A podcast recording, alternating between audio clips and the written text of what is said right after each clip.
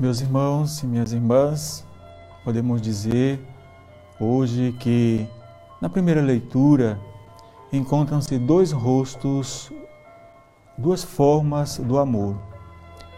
À primeira vista, o relato parece uma espécie de disputa entre Abraão e Deus. Logo nos damos conta que Abraão e Deus estão do mesmo lado.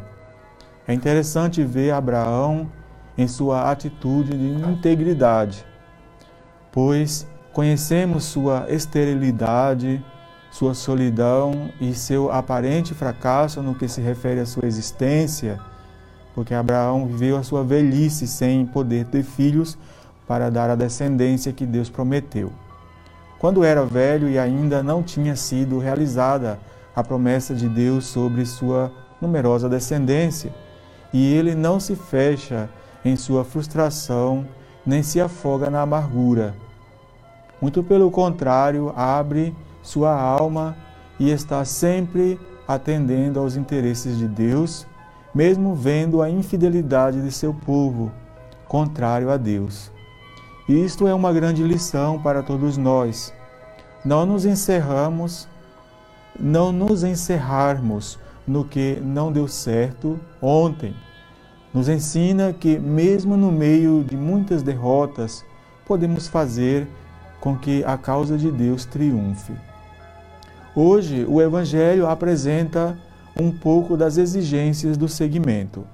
Segui-lo não é uma aventura prazerosa, mas um desafio para quem o segue.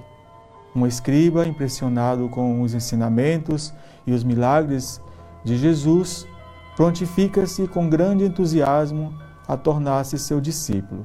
Mestre, eu te seguirei onde fores.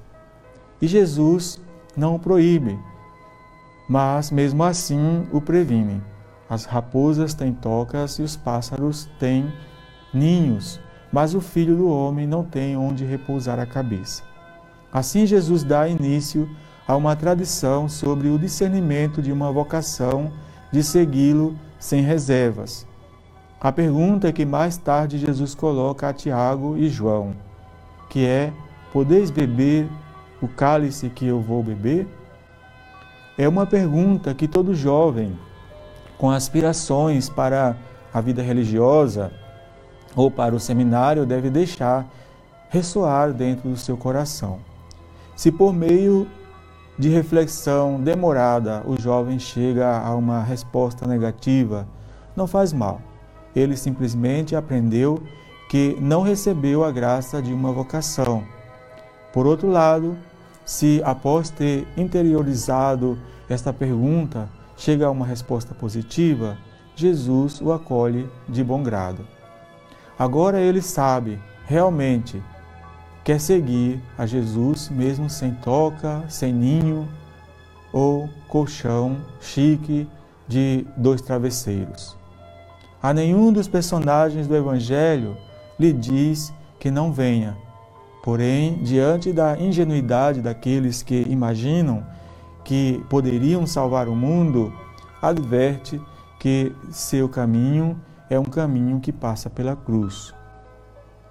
E diante de outro que quer segui-lo, mas pede para enterrar primeiro seu pai, responde: Tu vem e segue-me. Deixa que os mortos enterrem os seus mortos. Uma frase difícil, mas Jesus, com sua resposta, quer colocar como urgente a causa do reino que ele veio trazer e a necessidade de desapego, as coisas que impedem o segmento radical, especialmente se esses apegos são de morte.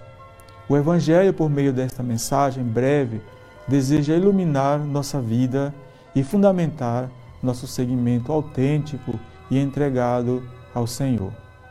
Que Suas palavras encontrem em nós ouvidos atentos e coração aberto. Louvado seja nosso Senhor Jesus Cristo. Para sempre seja louvado.